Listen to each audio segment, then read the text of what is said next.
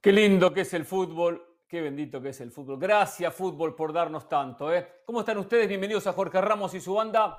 Bueno, la verdad que estoy muy, pero muy contento. Comienzo un programa con mucha información, con muchos temas, con mucha opinión. Hoy me preparé como nunca, ¿eh? vine muy preparado. ¿eh? Aunque los compañeros también, ¿eh? de repente me exponen en algún momento del programa. Digo, qué lindo que es el fútbol porque siempre nos origina temas, opinión, análisis, resultados. Hubo fútbol ayer, por ejemplo, ganó el equipo de Monterrey, un partido pendiente, ojo con Monterrey, ¿eh? con muchas ausencias, gana, se va acercando a la América y se enfrenta en el próximo sábado. Hay que hablar de ese tema, porque aquí en esta mesa dicen que la América no tiene rival, no tiene el rival en este campeonato. Tema Santi Jiménez, ¿se acerca al Real Madrid?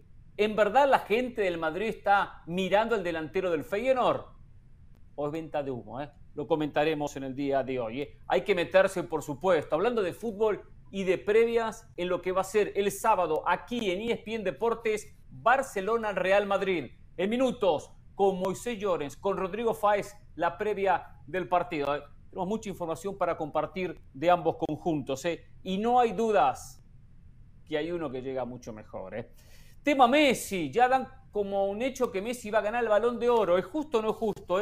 Por ahí hay quienes se oponen, ¿eh? Vamos a hablar sobre ese tema y también qué tan cierto será que lo va a ganar el próximo lunes. ¿eh? Esto me sorprendió. Pasó en las últimas horas del día de ayer. Me sorprendió. Nacho Ambriz despedido como técnico de Toluca. ¿eh? La verdad que no entiendo nada. ¿eh? Algo me huele mal. Algo me huele mal. ¿eh?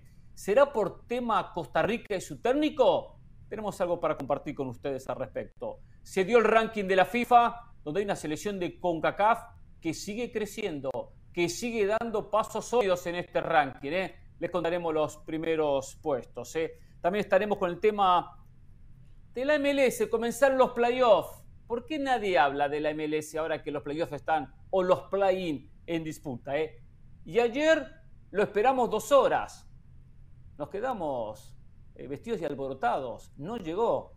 ¿Hay alguna posibilidad, le pregunto a la producción, que hoy Chicharito Hernández esté en Jorge Ramos y su banda? ¿O me ven cara de tonto? ¿No hay ninguna posibilidad? Entonces ya, ya no vendo, no hay posibilidad. Perfecto, ayer quedé mal con la gente, por cierto. ¿eh? Me, prometieron, me vendieron algo que finalmente no se concretó. ¿eh?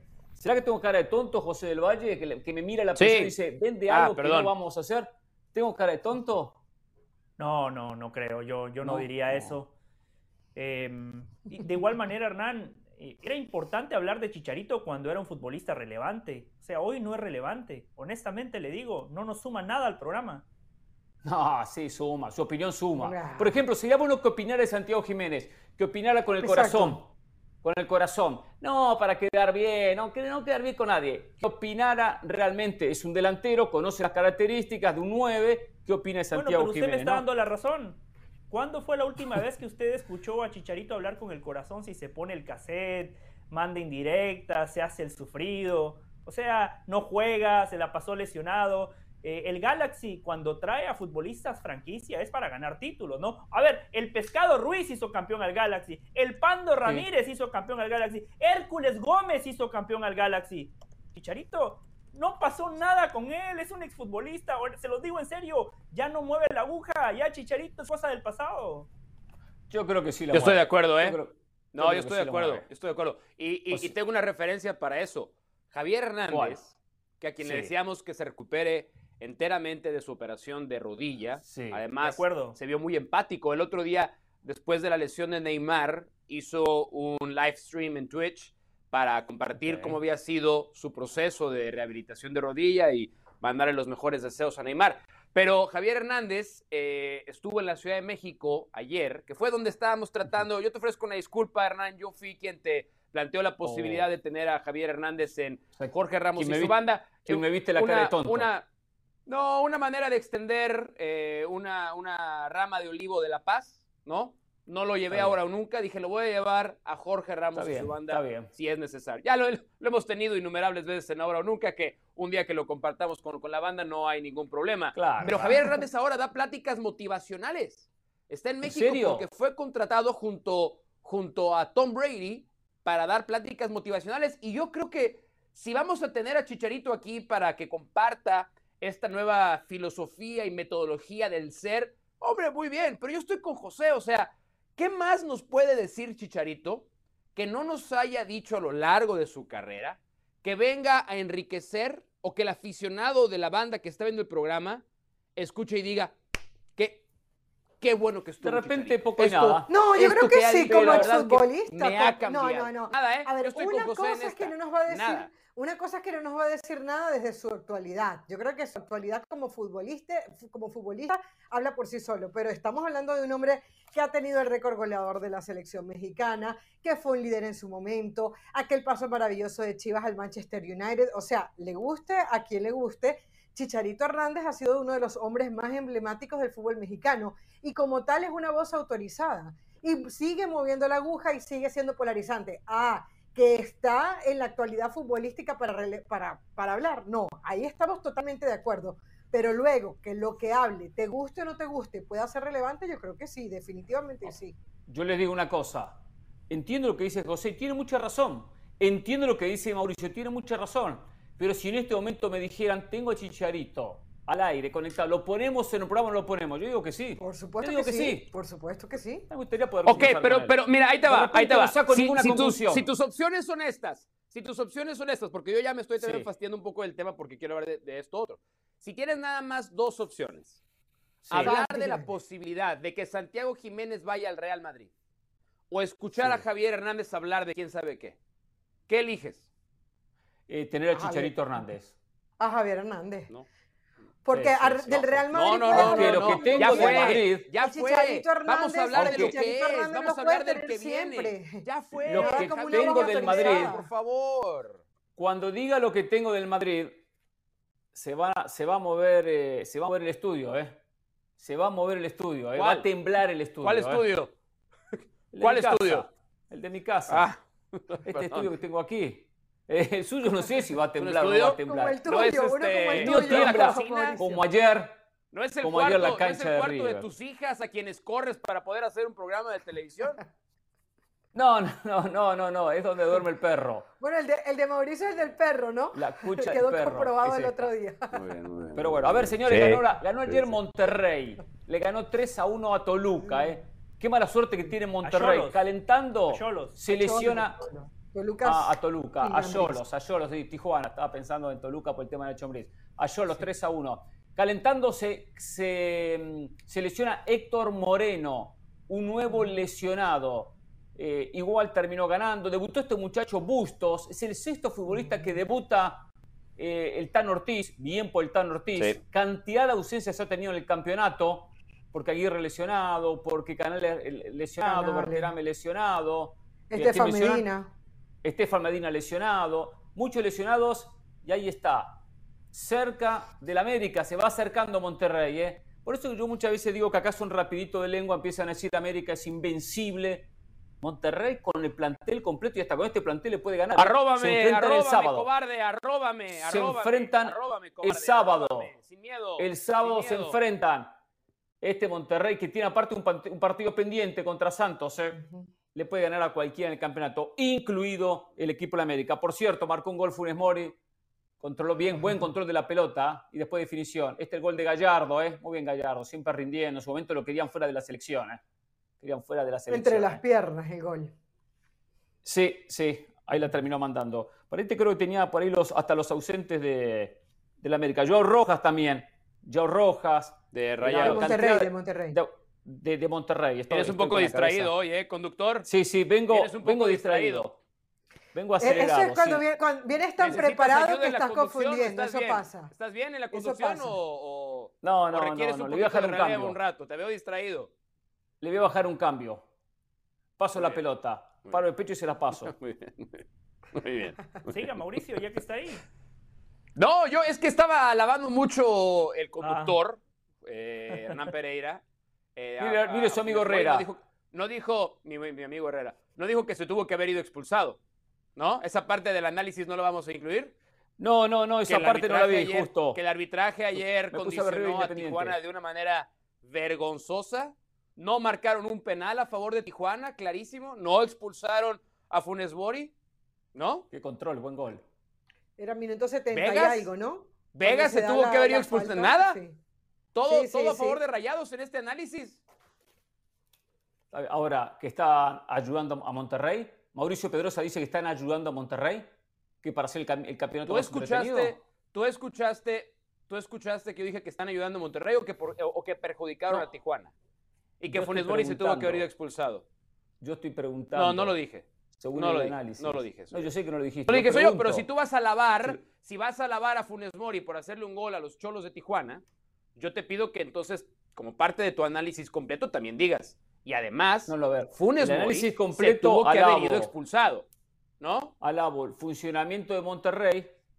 Alabo un equipo que con muchas ausencias se la está ingeniando para estar en los primeros puestos. que quedó? Tercero en el campeonato tercero a dos de Tigres con un partido menos, el partido con Santos. Digo, es un equipo que perfectamente puede ganar el campeonato.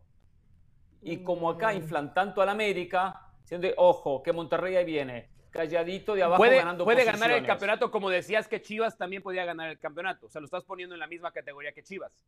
No, las chances de Monterrey son mucho más altas. Son muchísimo más altas. Ah. Lo que pasa es que, ahora, mira, yo creo que la verdad... Monterrey, Hernán, sin querer desmeritar la, goleada ayer, porque aparte Monterrey ganaba cómodamente, más allá de esos puntos que dice Mauricio, que me parece que en parte son ciertos.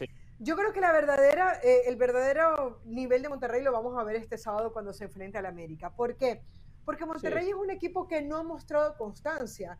Porque Monterrey tiene mucho tiempo, incluso antes del Tan Ortiz, siendo un equipo que por esas bajas incluso también no tiene un 11 tipo que tú lo puedas leer porque evidentemente están esas bajas y porque es un equipo que nunca ha estado a la altura de sus jugadores, de su plantilla. Eh, hace mucho tiempo que no vemos a un Rayados que tenga eh, eh, esa desprolijidad para jugar al fútbol, ese toque, esa llegada. yo hace rato que no veo un Monterrey que realmente me convenza. Y sin querer demeritar, digo yo de nuevo, el partido de ayer Tijuana ayer fue prácticamente una lágrima. Los goles de Monterrey también llegan por desatenciones en la defensa de Tijuana, el cual el Piojo no le termina de agarrar la vuelta y ya lo del Piojo empieza a preocupar. Puede ser tema de conversación para otro momento. Entonces yo sí creo que Monterrey, con todo y esos dos partidos menos que tenga, con todo y que puede terminar segundo si quieren del, torneo, eh, no todavía yo no le veo pinta para campeón. Lo puede alcanzar, por supuesto que lo puede alcanzar porque tiene plantilla e individualidades pero no me da la seguridad que me da el América desde el juego. No me la da todavía. Claro. De acuerdo. Sí, en League Cup, eh, Rayados fue el equipo que más viajó. Físicamente es un equipo que ha sufrido muchísimo a lo largo del torneo. No es fácil jugar prácticamente sin muchos de sus titulares. John Estefan Medina, Héctor Moreno, Sergio Canales, Jordi Cordizo, Germán Berterame, Rodrigo Aguirre, Joao Rojas. Cualquier equipo en el mundo, usted le saca 7, 8 futbolistas y lo va a resentir. Después desde el juego Claramente este equipo todavía no ofrece muchas certezas, todavía no ofrece mucha seguridad. Eh, siguiendo eh, lo que decía Caro, los centrales de Cholos, lo de Balanta anoche fue muy malo. O sea, eh, cuando Maxi Mesa le mete esa pelota a Funes Mori, se la mete en medio de los dos centrales. En el segundo gol, Gallardo agarra la pelota en la mitad de la cancha. Yo entiendo que el lateral se quedó, le ganó la espalda lateral, pero si usted está jugando con tres centrales como anoche lo hacía Cholos, uno tiene que cerrar. Ninguno cerró a Gallardo. Gallardo estaba buscando el pase. Siguió, siguió con la pelota conduciendo. Se dio cuenta que enfrente estaba el arquero y terminó definiendo de manera notable. Rayados puede ganar, podría ganar. Sabemos cómo es la liguilla, pero si hoy hay que apostar, el claro favorito es el América. Y no hay ninguna persona que sepa un poquito de fútbol que no diga hoy el favorito para ganar es el América. Eh, qué, feo, qué fe indirecta, qué fe indirecta le tiraste a Hernán Pereira. Yo nada más voy a rematar de la siguiente manera. No, pero Hernán seguramente piensa que, el América es el claro favorito. No, no, él ve más favorito a Rayado, se lo dijo ayer. Hoy no puede cambiar. ¿Ah, ¿Sí? Hoy no puede cambiar de opinión. Ayer dijo que él veía más favorito a Rayados que al América. Hoy, y tú has dicho que quien vea eso no analiza bien el fútbol, puede que tenga. Yo lo que digo. No importa lo, dije ayer, muy este claro. fin de semana, no, no importa lo que pase este fin de semana, ¿eh? Si el América por ahí no llega a sacar el resultado contra Monterrey, no condiciona para nada su calidad de favorito. nada. Ya abrimos el paraguas. Vamos ¿eh? abrimos el paraguas.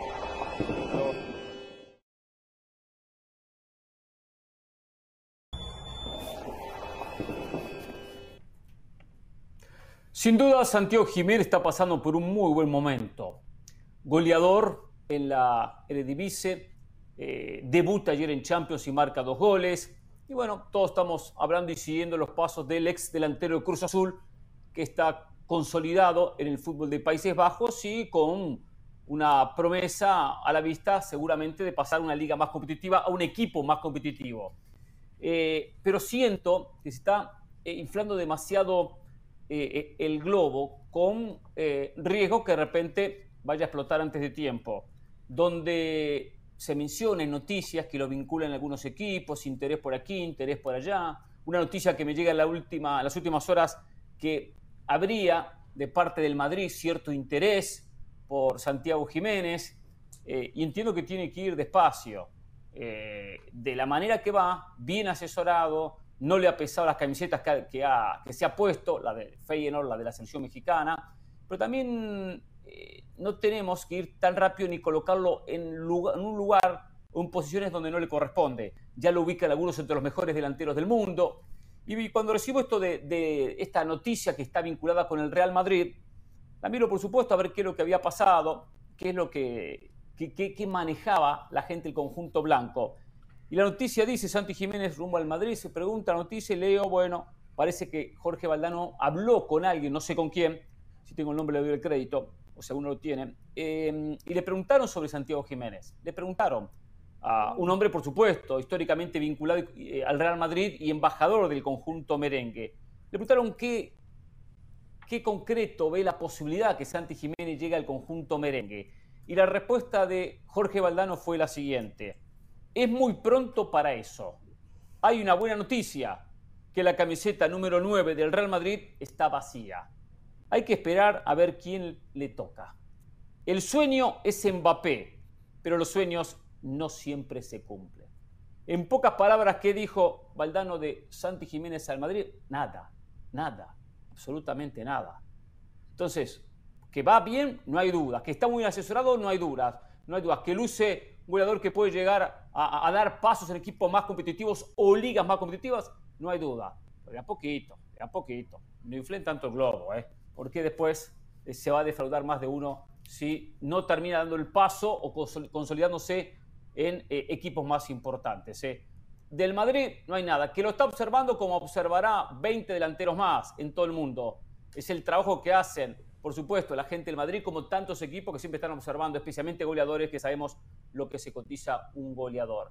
Se está haciendo demasiado ruido, demasiada expectativa con un futbolista que hay que darle su tiempo.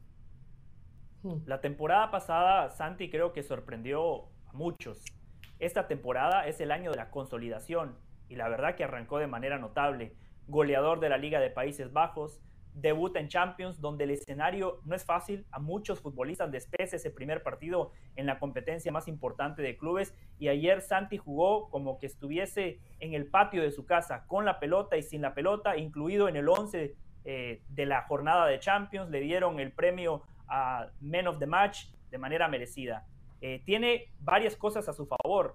El pasaporte italiano. En marzo arrancó con el trámite no sé si ya le llegó el pasaporte, pero creo que pronto lo va a recibir y eso automáticamente le va a abrir un abanico de posibilidades. En la Liga de Países Bajos no hay límite de extranjeros. Los, los, equipos pueden jugar con la cantidad de extranjeros que quieran, pero en, muchos, en muchas ligas importantes de Europa sí es importante tener el pasaporte comunitario y Santi lo va a tener. Eh, como les dije cuando surgió lo de Julián Álvarez, hoy se lo repito, en el Madrid a mí me dicen que la hoja de ruta está atrasada, esa posición ya tiene dueño, se llama Hendrik, el brasileño que en el próximo verano va a aterrizar en Madrid, por lo cual va a haber una sobrepoblación de futbolistas. El Madrid todavía espera eh, el fichaje de Kylian Mbappé el próximo verano, eso es información, es opinión, entonces va a ser muy complicado. Este año, este año Santi Jiménez hubiese podido jugar en el Real Madrid. Yo se los dije la semana pasada, para mí Santi Jiménez es mejor delantero que José Lu. Hoy, en esta plantilla, Santi Jiménez tendría un lugar, quizá en el 11 titular o si no como titular, tendría la oportunidad de jugar muchos partidos. El próximo año, con la llegada de Hendrik, si el Madrid ficha Mbappé, ahí sí yo lo veo muy complejo. Hmm. La pregunta es si va a fichar Mbappé, ¿no? Yo veo que la llegada de Santi Jiménez no es descabellada al Real Madrid, porque sería una apuesta que no es tan exageradamente cara y me parece que a nivel de mercadeo el Real Madrid tiene muy claro lo que le puede dar Santi Jiménez. Es decir, si el jugador no te rinde como mínimo, vas a generar ruido y vas a generar mucho dinero en camisetas. O sea, hay una realidad. Que, que llegue Santi Jiménez, imagínense los clientes potenciales que tienen por mexicanos y ellos ya vivieron esa experiencia con el Chicharito Hernández y cuando el Real Madrid ficha también ficha pensando en eso. Si llega Santi Jiménez se va a hablar mucho más de él y se van a comprar muchas más camisetas de él de las que se han comprado, por ejemplo, de José Lu. Yo estaba viendo, estaba repasando en Transfer Market los números de, de Santi Jiménez en cuanto a cómo ha crecido su precio y la verdad que cómo te valoriza marcar dos goles en Champions. Fíjense esto, eh, hasta junio 23, 25 millones de euros. Por esos dos goles de Champions subió a 40 millones de euros valor eh, estimado, ¿no? Por Transfer Market. Y ya no hablemos si nos vamos un poquito más para atrás cuando lo ficha el Feyenoord que estaba en 6 millones de euros. Entonces, es un jugador del cual se está hablando en todas las plataformas, el cual evidentemente en México tiene un mercado maravilloso, tiene un futuro que desde lo deportivo parece prometedor, aunque tampoco se puede decir nada.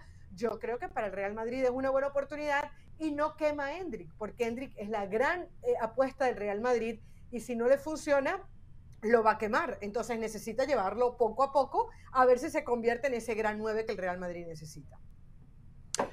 Eh, ¿Santi puede llegar en el próximo mercado al Real Madrid? Sí. ¿Le conviene? No. No le conviene. En esta vida, antes, y aplica a todos los espectros del horizonte, antes de caminar hay que gatear. Y antes de gatear hay que ser criado en una buena cuna.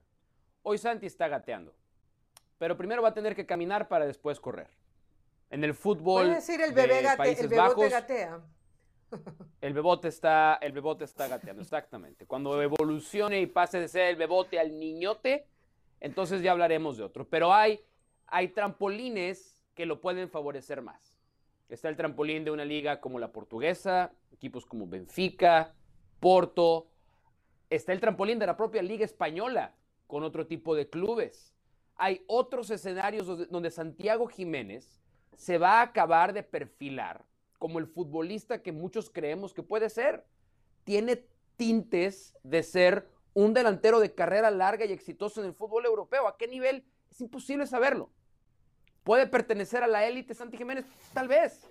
Pero para llegar a la élite hay que acabar de tener una formación que desafortunadamente Santi no tuvo en el fútbol mexicano y que le está teniendo hoy en el fútbol de los Países Bajos. Para mí hubo una declaración de Santi recientemente que me llenó de muchísimo gusto haberla escuchado porque habla de su humildad y de su capacidad de aprendizaje. Santi dice que llegó a Feyenoord sin todavía tener algunos conceptos básicos de delantero y que cuenta con la gran fortuna de tener en el club a Robin Van Persie, que le ha dado consejos tan básicos, tan básicos. O sea, yo lo digo y suena básico, pero es increíble Importante que es eso, ¿eh? no se lo hubieran enseñado en Cruz Azul. Voltea un segundito a ver el arquero antes de pegarle, ¿no? Y otro concepto, como adentro del área. Eso de ir a chocar al, delante, al central no existe. Hay que chocarlo fuera del área, pero no adentro del área. Entonces, todo ese tipo de cosas que jugadores europeos de 17, 18, 19 años ya lo traen, Santi no lo trae. Y hay que permitirle que después de Feyenoord tome otra evolución en su crecimiento para ahora sí, ahora sí, pero, pero, te hago una pregunta. A mí me parece muy válido lo que acabas de decir. Me parece muy válido. Pero ¿qué pasa si el Real Madrid mañana le da una oferta? ¿Le dice que no? no, a ver, si el Real Madrid llega con una oferta... Puede, decir, Santi Jiménez por el Es otra historia, Carol. Claro que le puede. Claro que no, le conviene decirle que no al Madrid. No, le va a decir que no. Nadie le va a decir que no al Real Madrid. Por supuesto que no. Estoy de acuerdo ahí, tendrá, ahí tendrá, ahí tendrá que acabar de, de, forjarse al fuego. No hay otra. Y lo va a sacar adelante su personalidad, pero no es el escenario ideal. Y le voy a decir una cosa, Carolina. Todo, todo, lo que digo es que no es el escenario ideal. Yo entiendo lo de las camisetas, perfecto, pero no puede ser que el 9 del Madrid sea contratado por camisetas. No que tengan un 9, que tengan a Cristiano, que tengan a Benzema y que después traigan a otro, sea Chicharito el que fuese, para vender camisetas, perfecto, está bien. Pero que la prioridad sea lo deportivo y el Madrid prioriza lo deportivo en ese caso y trae jugadores top, top. Entonces no va a llegar a Santiago Jiménez, ah, vendo camisetas y después veo. Estoy de acuerdo con lo que dice Mauricio Pedrosa, ¿eh? en ese sentido, que vaya despacio. Puede ir a Italia, cantidad de equipos de Italia y no tener que ir a un equipo donde hay mucha presión y en el fútbol, ojo que después eso queda marcado en el resto de la carrera. Después de la pausa, nos vamos a Barcelona. ¿Por qué? Porque el sábado hay clásico. Barcelona-Real Madrid, aquí en ESPN Deportes. ¿eh? con Moisés, con Faes y todas las novedades.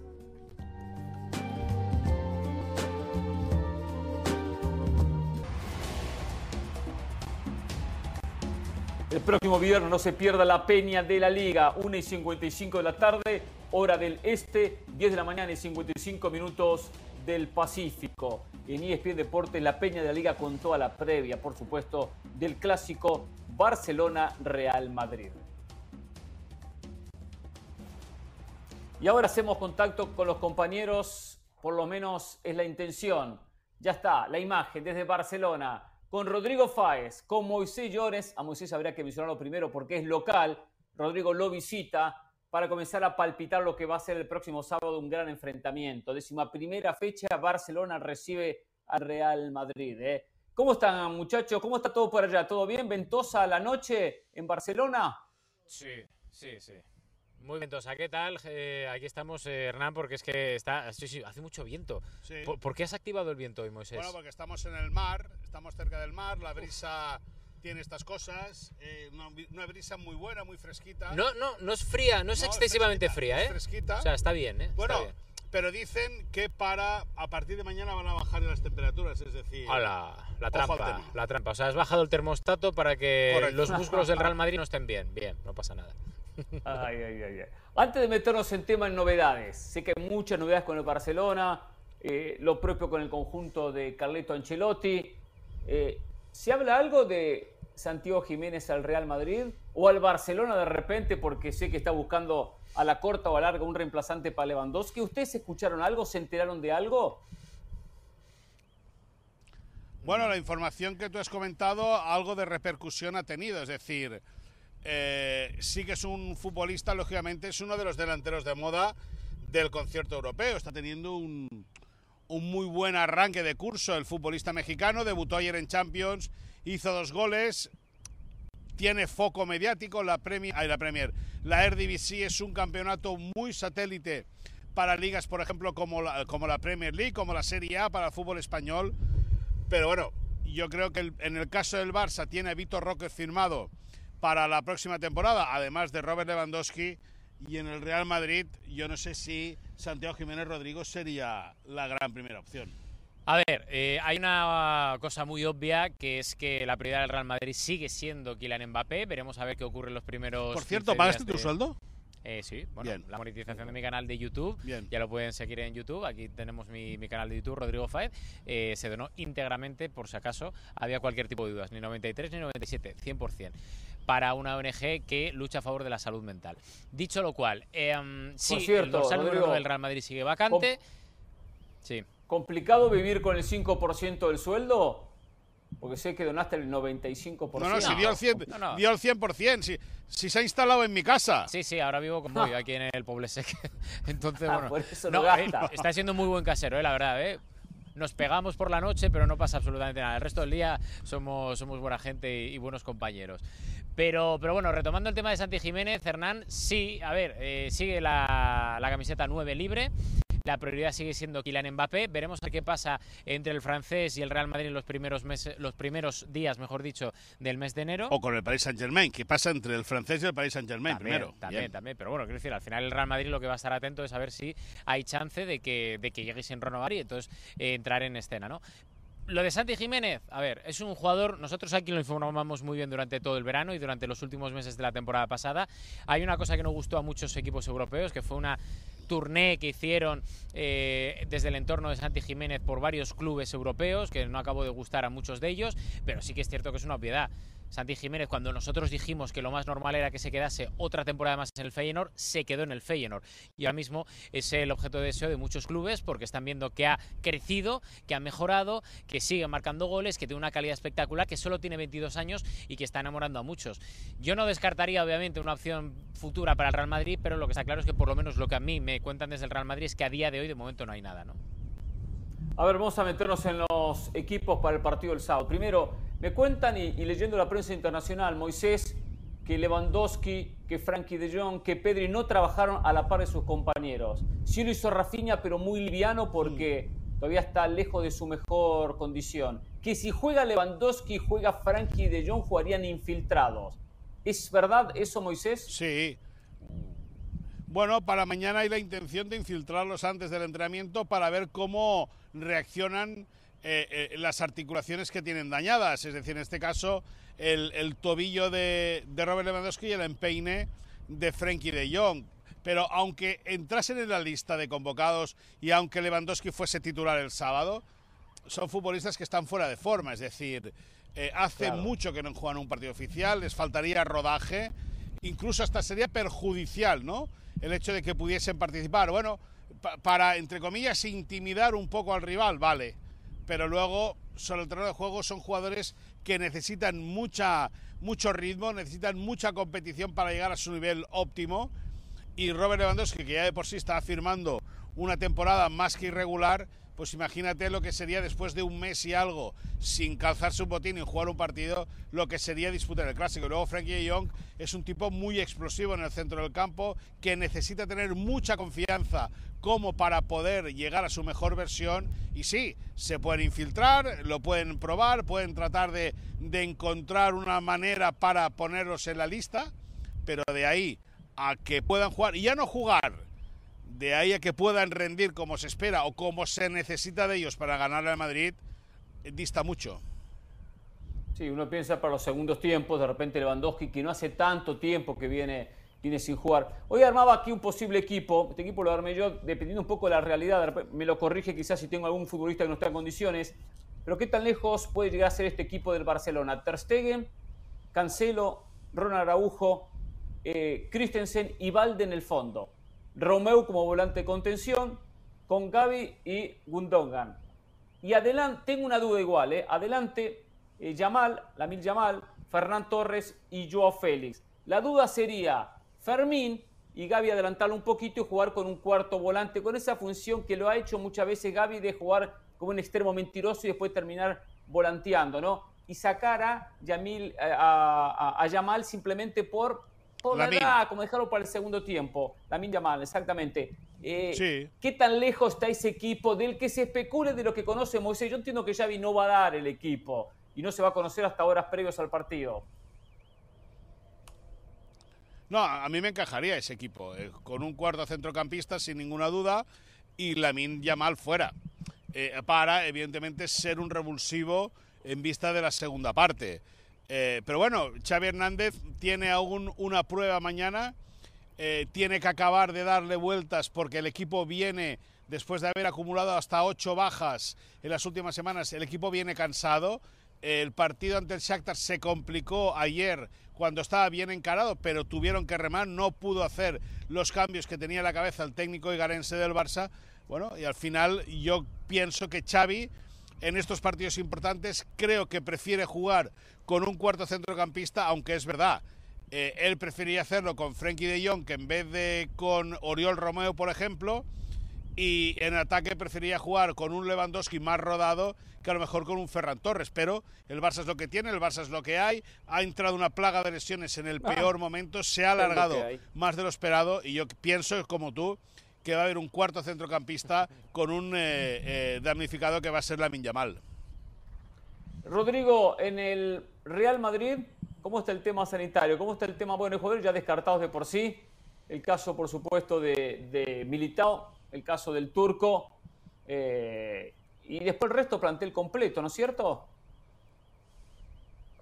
Sí, bueno, fíjate, Hernán, que saltaron las alarmas después del partido de de Champions League contra el Sporting de Braga por esas molestias musculares de Jude Bellingham y las alarmas eran importantes, pero nosotros hoy a mediodía ya adelantábamos en ESPN que el jugador estaba perfectamente dispuesto a viajar y a jugar. Lo dijimos en la página web de ESPN, ahí está, cuando otros todavía dudaban y, se ha confirmado. El propio Jude Bellingham en una entrevista a los compañeros de televisión española aquí en, en Madrid, pues lo ha admitido y ha dicho que sí, que está bien y que va a jugar, por lo cual, eh, alarmas aparte, el resto, salvo los que contabas tú, y obviamente la la baja también de Thibaut Courtois por larga duración, pues hace que de momento, por lo menos a estas horas de la noche, el resto del equipo esté disponible y sobre todo los hombres importantes de Carlo Ancelotti sí que estén ya preparados para lo que pueda ser el último entrenamiento de mañana, que vamos a ver qué pasa, porque puede pasar cualquier cosa durante la sesión, pero en teoría no hay ningún tipo de problemas más allá de lo que hemos contado y sobre todo esa recuperación de Jude Bellingham que podrá estar en su primer clásico eh, junto con el resto de sus compañeros en Montjuic contra el Fútbol Club Barcelona. ¿Qué tan lejos está este equipo? Kepa, Carvajal, Rudiger, Alaba y Mendy, Joao Menico volante central, acompañado por Valverde y por Tony Cross, Bellingham y adelante Rodrigo y Vinicius. O sea, con Nacho en el banco de suplentes, con Luca Modric en el banco de suplentes.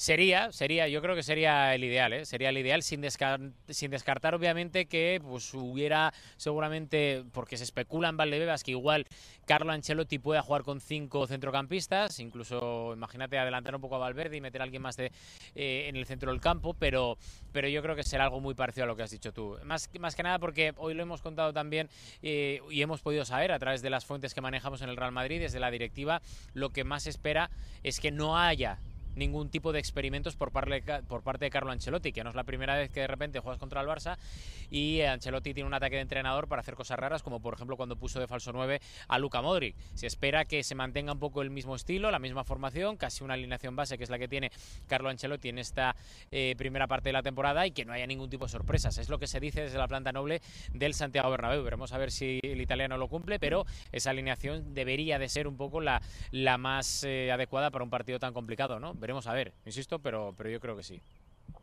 Y justo improvisó contra el Atlético Madrid y así fue en este campeonato. A ver, abro la mesa con los compañeros, José, Mauricio, Carol. Preguntas para Rodrigo, preguntas para Moisés de este clásico y sus opiniones también, por supuesto, siempre bienvenidas.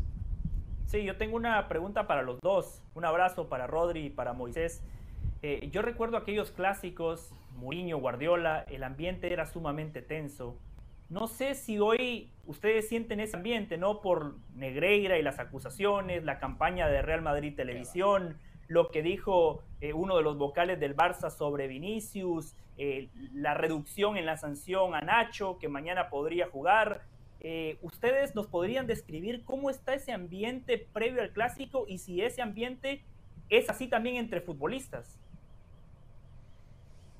No, entre futbolistas ni mucho menos, José entre los, jugadores hay muy, muy buena relación. Es decir, sí que hubo un momento muy tenso años atrás, eh, con la, época de José Mourinho, que incluso el exentrenador del Madrid se enfadó con Casillas porque eh, atendió una llamada de Xavi para tratar de calmar el ambiente por mediación de Vicente del Bosque, el que era el seleccionador español, porque claro, veía veía el seleccionador que la cosa se, le, se le podía escapar de las manos cuando hubiesen concentraciones en el equipo nacional, pero de entonces aquí la cosa está muy calmada. La rivalidad va a existir, José, pero como, como la vamos a tener tú y yo, o como la vamos o, como la puede tener cualquier hincha del Barça con cualquier hincha del Madrid. Es decir, eso, eso es la esencia, ¿no? Pero, pero más allá de que de que eh, eh, el caso Negreira o de que el Barça crea que el Madrid es el club más que más ha aprovechado de los árbitros eh, o de, todos los tópicos que, que, se usen habitualmente, cuando empiece el partido va a haber rabia y va a haber, va a haber tensión, lógicamente pero no, no es un clima, no es un clima desbocado, no es un ambiente desparramado de odio, ni muchísimo menos. No, y aparte que hay una cosa que creo que es eh, cae de cajón. Cuando el otro día, a principios de esta semana, contamos contamos que, que, esto, que esto es un cinismo sin límites, sin límites, porque por mucho que Florentino no venga el próximo sábado al clásico, no haga aparición en el... En el... Y por cierto, Está, está gente llorando en la calle porque no viene Florentino a Barcelona, ¿eh? Bueno, sí, mira, están, están, de lágrimas, están desesperados porque no viene Florentino a Barcelona. Bueno, pero dicho lo cual, eh, aparte de eso, eh, que, que, vuelvo a decir, es un acto de cinismo de cara al público en general, eh, de unos y de otros, porque el otro día vimos en la reunión de la Liga cómo José Ángel Sánchez, que es el número dos del Real Madrid, abrazaba sin ningún tipo de problemas y con mucho cariño, muy efusivo a Jan Laporta, que respondía de la misma forma. Y es que el otro día dijimos que entre bambalinas la relación que tienen Real Madrid Fútbol Club Barcelona es muy buena y entre presidentes es muy buena. Y es que hoy, ahora justo antes de entrar, veíamos unas declaraciones de Ángel Torres, que es el presidente del Getafe, diciendo que hoy ha vuelto a ver ese buen ambiente no solo entre José Ángel Sánchez y Joan Laporta, sino entre Joan Laporta y el propio Florentino Pérez cuando luego se cuenta, sí, no, es que hay mal rollo. No, no, no hay mal rollo entre las directivas. O sea, si comparamos esto a lo que pasó a principios de 2010, esa década, cuando Guardiola estaba contra Mourinho, o Mourinho, mejor dicho, contra Guardiola, Florentino contra... Ahí sí que había una tensión, sí que había agresividad, digamos. Pero ahora esto es una balsa de aceite comparado a lo que hay, por mucho que quieran hacernos ver que hay una rivalidad o que hay malas relaciones entre las dos, que es, que, es mentira. Y más, y más, José, teniendo en cuenta que el Barça y el Madrid esperan al 21 de diciembre fecha en la cual tiene que aparentemente ya definirse todo lo concurrido con la Superliga de Europea. Es decir, al final los dos siguen en ese barco, los dos van de la mano, y es verdad que, que, el segundo vocal del Barça el otro día metió la gamba hasta el cuello diciendo lo de Vinicius, o es verdad que han habido momentos lamentables por parte de la directiva del Madrid con aquella pancarta de tu dedo no señala el camino. Al final, todos han cometido respero. José, como dice el sabio uruguayo, todos por dinero. Y en la Superliga hay mucha pasta. Muy Rodri, ¿ustedes creen que se está jugando algo en especial, eh, Xavi, Ancelotti? Porque yo dentro de todo siento que los dos equipos están muy parejos, vienen de ganar en la Champions League, pero eh, por ahí les apretaron en momentos en donde no era necesario y el equipo estaba para golear. Eh, ¿Se les exige algo a alguno de los dos entrenadores, cada uno en el caso de Rodri Ancelotti y en tu caso muy eh, Xavi? A ver, en el caso de Ancelotti lo único que hay es que se despida de la mejor manera posible porque, salvo milagro no esperado, va a acabar el contrato a final de temporada y se va a ir. O sea, no hay ningún tipo de problemas, incluso si pierde no pasa nada, no hay alarmas, no va a haber destitución, incluso si le meten un 8-0 el próximo sábado al Real Madrid. O sea, que hombre, por parte... 8-0... No, no, tampoco, tampoco, hombre, tampoco. Tú tienes en cuenta que estando como está la cosa, está como para, como para rescindir un contrato de un jugador, de un entrenador que en seis meses se puede ir. O sea, no, no, hombre, no. Aparte que bueno, no, eh, va a haber un 8-0. ¿eh? No, no, ya, bueno, ah, yo, te lo firmo ahora, ¿eh? un 8-0. Eh, también en, el caso, en el caso de Xavi, lo que quiere, o sea, la urgencia es la, urgencia, la necesidad es ganar. El Barça es el único equipo en del fútbol español que no ha perdido, ni en la Liga ni en, ni en competición europea. Son, creo que son 10 victorias y 2 empates entre, eh, tres 11 eh, victorias y, tres y dos empates en, en, las dos competiciones, en Champions en Liga, y lógicamente eh, a Xavi se le exige ganar. Pero también es cierto, y sin que sirva de excusa, que con esta plaga de lesiones el equipo ha sabido mantener el tono y el, y el ritmo sin ningún tipo de problema. A partir de ahora tiene que comenzar a reaparecer estos titulares que se han perdido tantos partidos y lógicamente se confía que ya con ellos en el día a día el juego del equipo mejore y los resultados sean los mismos. Fíjate, Caro, que yo pensaba que al Barça, y esto lo podrá subrayar también José del Valle, se le exigía ganar y jugar bien. Pero bueno, mira, si se le exige ganar... Es que se sobreentiende. ah, bueno. Se sobreentiende. A las palabras me refiero. Eh, bueno, un, fuerte abrazo para, para ustedes dos. Se ve que se la están pasando muy bien. Siempre es, es muy lindo verles, verles juntos, verles muy, muy juntos. Es lo más lindo de todos. Eh, los últimos cinco clásicos, muy bien. El Barcelona ha ganado cuatro. Ha ganado cuatro de los últimos cinco. Y todos esos cinco fueron a partir de la victoria del Real Madrid hace un año en el Santiago Bernabéu. Lo cual también es raro que en, un lapso de 365 días, bueno, un poquito más, hemos tenido seis clásicos. Esto va a ser el séptimo, ¿no? Hay gente que a veces piensa que con tantos clásicos se desvirtúa un poco la rivalidad. No creo que es el caso, a menos que ustedes quieran opinar sobre eso y crean que es lo contrario. Pero, insisto, cuatro victorias de los últimos cinco, Moy, para el Barcelona. ¿Es mejor equipo hoy el Barcelona que el Real Madrid entonces? Bueno, o ha sabido jugarle mejor al Madrid. Es decir, al final yo pienso que uno juega mal y otro porque juega si fuera lo hubieras dicho, sí, pero no crees que lo, no crees que lo sea. ¿No crees que, no crees que el Barcelona sea mejor que el Real Madrid a pesar de haberle ganado cuatro de los últimos cinco clásicos? No, yo, yo creo que el Barça juega mejor que el Madrid. o, que ha jugado esos partidos mejor. Yo creo que están muy a la par.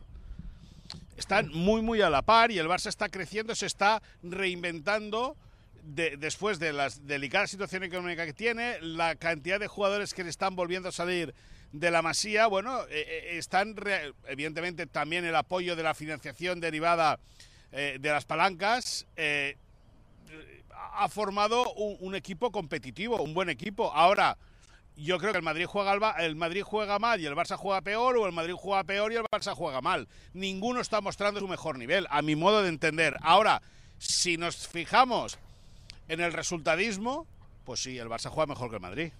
No estoy de acuerdo en ese aspecto, porque creo, lo que sí creo, es que el Barça ha sabido entender mejor, sobre todo desde la llegada de Xavi, eh, qué es un clásico, cómo disputar un clásico, cómo jugarlo. Yo creo que ahí sí que es cierto que Xavi le ha ganado la partida a Ancelotti en un global, ahí están los resultados, y creo que los resultados son inapelables en ese aspecto. Rodri, pero, eh, yo no creo que el, Dime. Pero tú pones, tú pones hoy, ¿no? Eh, y yo sé que hay jugadores lesionados. Vamos, a, vamos a hacer de cuenta que los técnicos tienen a sus mejores futbolistas disponibles el sábado. Yo sé que no es real, pero en aras, en aras de un hipotético. ¿En qué once confías más? ¿En el once de gala del Real Madrid o en el once de gala del Barcelona? Mm. En el del Real Madrid. En el del Barça. Yo en el del Real Madrid. Yo en el del Barça. Y aparte es que creo que el del Real Madrid ha demostrado en los últimos años, salvo el accidente de la liga de la temporada pasada, que es más fiable, que compite mucho mejor y que a pesar de que no juega el fútbol como pueda jugar el Barça de Guardiola hace unos años, porque no es tan preciosista el juego del Real Madrid, decir que el Real Madrid juega mal es que creo que es un error, porque hay muchas formas de jugar bien al fútbol. Eh, el problema es adueñarse de decir que el Barça es el único equipo que juega bien. Puede jugar bonito. Eso no lo ha dicho nadie. un momento, un momento, un momento. Un momento. Y acabas de decir, acabas de decir ¿Cómo has dicho que el Madrid juega mejor? ¿no? ¿Cómo va a jugar mejor no, no, no, si cuatro de los últimos cinco partidos ha ganado el Barça? Que juega mejor, que juega mejor de lo que la gente dice. Se contradice. es, que juegan mal. No, juega mal ¿por qué? Porque el Barça juega bien o porque el Barça juega a tocar la pelota más combinativo con el tiki-taka. No, es que hay muchos eh, factores a la hora de analizar qué equipo juega mejor, da igual que sea Madrid-Barça o qué estilo puede ser jugar bien al fútbol. Pero ¿qué es jugar bien al fútbol? Jugar bien al fútbol también es defender bien. Y mira la verbena que tiene el Barça esta temporada en defensa. claro. El año pasado el Barça también jugó bien. La, la del Madrid, la de la verbena no la verbena, la verbena de la paloma. Compara si quieres lo que es la defensa hoy, esta temporada con la de la temporada Bueno, pero escúchame una cosa, lo que no era normal era lo del año pasado. Ah, bueno, pues entonces nada. Solo, solo un pequeño apunte en este lindo tema que propone Mauricio. La diferencia es muy clara. La diferencia es que Xavi Hernández a Ancelotti le tiene tomada la medida. Antes de la llegada de Ancelotti, recuérdeme la estadística, Rodri, que eran ocho clásicos sin victoria del Barcelona. O sea, la diferencia es que Xavi prácticamente a Ancelotti en los clásicos le ha dado un repaso. Esa es la realidad. Y, da la sensación, José, y por eso precisamente creo que el Barça eh, juega mejor los clásicos porque los compite mejor, pues da la sensación que el Barça sí que se los toma en serio y el Real Madrid se los toma en serio, obviamente, pero como que no le va la vida en ello como al Barça. No, yo quería agregar esto, muy buen tema, ¿no? Esto, ¿quién juega mejor? A ver, eh, juegan diferente, un poco lo decía recién Rodrigo, estilos diferentes. Barcelona le gusta imponer estilo con la pelota y jugar lo que ellos quieren. El Madrid tiene la virtud que se adapta de acuerdo a lo que se presente en el partido. Cuando tiene que contragolpear lo hace, cuando la estrategia es esperar lo hace, cuando la estrategia es tener la pelota y proponer lo hace, cuando la estrategia es poner pelota larga para Vinicius lo hace. O sea, tiene eso el Madrid, juega a otra cosa. Entiendo que puede ser más vistoso, más elegante lo del Barcelona, pero ¿quién juega mejor? Los dos tienen un nivel muy similar. Digo más, yo tengo más confianza al Madrid en el peso individual de sus jugadores, en el peso de sus futbolistas. Y el Madrid puede sorprender. En el Barcelona ya sabemos a qué va a jugar. Eh, la variante estratégica de, de, Xavi no es tan amplia porque le gusta imponer condiciones con su estilo. Y Ancelotti puede jugar a cualquier cosa, ¿eh? A cualquier cosa. Pero yo, pero, pero yo estoy de acuerdo con lo que decía Moy. Ninguno de los dos equipos están en buen nivel. Una cosa es lo que vayamos a ver en el clásico. Una cosa es lo que Xavi le pueda eh, hacer a Ancelotti. Pero hoy, tomando las últimas referencias de los partidos del Barcelona eh, eh, el día de ayer y el otro día Real Madrid con el Braga, ninguno de los dos equipos llegan en un momento top, no, no lo llegan por ausencias, por jugadores que no están bien. Pero Valverde el otro día, o sea, yo quiero salvo Bellingham y Vinicius en su mejor etapa, la verdad que el Real Madrid no tiene ese jugador, Bellingham, evidentemente. Eh, y, el otro día no hace su mejor partido con, con el, con el Sporting Braga. Entonces, una cosa es lo que hagan en el clásico y otra cosa es su realidad futbolística y no es la mejor. Hernán, solo, solo una cosa. Si usted lo lleva a la historia, usted tiene razón en cómo describía lo del Barcelona y el Real Madrid. Sin embargo, la gran virtud de Xavi ha sido esa, que Xavi ha sido el único entrenador que sí ha propuesto cosas distintas en el clásico y le voy a dar varios ejemplos. Xavi en los clásicos se desprendió del histórico 4-3-3 y ponía a Gaby como un cuarto mediocampista y después a la hora de atacar Gaby era un extremo por izquierda. en la Copa del Rey abrumadoramente la posesión fue a favor del Real Madrid. Eso no pasaba antes en el Barcelona. Por eso es que Xavi ha sabido jugar los clásicos. Por eso es que Xavi le tiene tomada la medida a Ancelotti porque él sí tiene el factor sorpresa en los clásicos a diferencia de otros entrenadores del Barcelona. No, si yo me refería en general a lo que ha mostrado Barcelona esta temporada, ¿eh? no puntualmente a los enfrentamientos en los clásicos, ¿eh? a eso me refería. A ver, em, tenemos que irnos a una pausa. ¿eh? Le pregunta a Moisés y a, Rodrigo si continúan con nosotros o si tienen algún otro compromiso. ¿eh? Depende de ellos. ¿eh? Compromiso. Compromiso, seguro, seguro. Perfecto. compromiso, Eso tiene una pinta. compromiso con la comida tiene. Peínate, Rodrigo. Cámara. El sábado, 10 de la mañana del Este, 7 del Pacífico, bien tempranito, el clásico Barcelona-Real Madrid, ¿eh? exclusivamente en ESPN Deportes, también en ESPN Determinación y constancia es lo que te hace campeón y mantiene tu actitud de ride or die baby. eBay Motors tiene lo que necesitas para darle mantenimiento a tu vehículo y para llegar hasta el rendimiento máximo. Desde sobrealimentadores, sistemas de sonido, tubos de escape, luces LED y más. Si buscas velocidad, potencia o estilo, lo encontrarás todo en eBay Motors. Con más de 122 millones de piezas, siempre encontrarás justo lo que buscas. Y con Guaranteed Fit de eBay, tienes la garantía de que tu pieza quede perfectamente a la primera o se te devuelve tu dinero. Porque con eBay Motors, quemas llantas y no tu dinero. Con las piezas que buscas, a los precios que quieres, tu auto se convertirá en el MVP que te dará el triunfo. eBay Motors. ebaymotors.com Solo para artículos elegibles se aplican restricciones.